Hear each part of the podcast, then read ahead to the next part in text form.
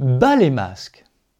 Ton amour me fait danser de joie, tu vois ma misère et tu sais ma détresse. Psaume 30, verset 8.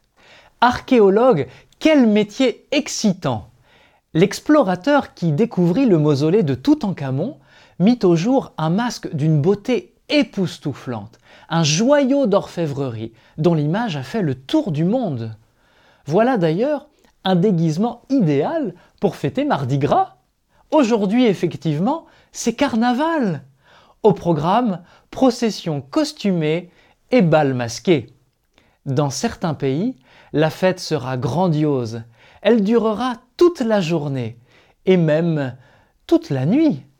La foi et la fête, dans l'imaginaire collectif, ne font pas bon ménage. Or, l'Évangile parle souvent du royaume de Dieu comme d'un buffet bien garni et bien arrosé.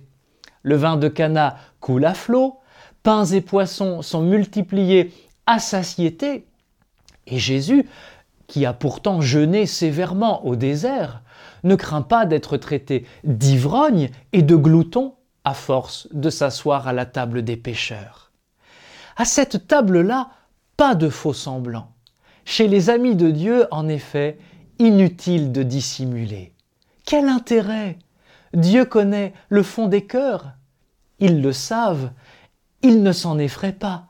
Au contraire, puisque mon Créateur m'aime tel que je suis, pourquoi ma joie ne déborderait-elle pas franchement devant lui? Un psaume le résume bien. Ton amour me fait danser de joie, tu vois ma misère tu sais ma détresse.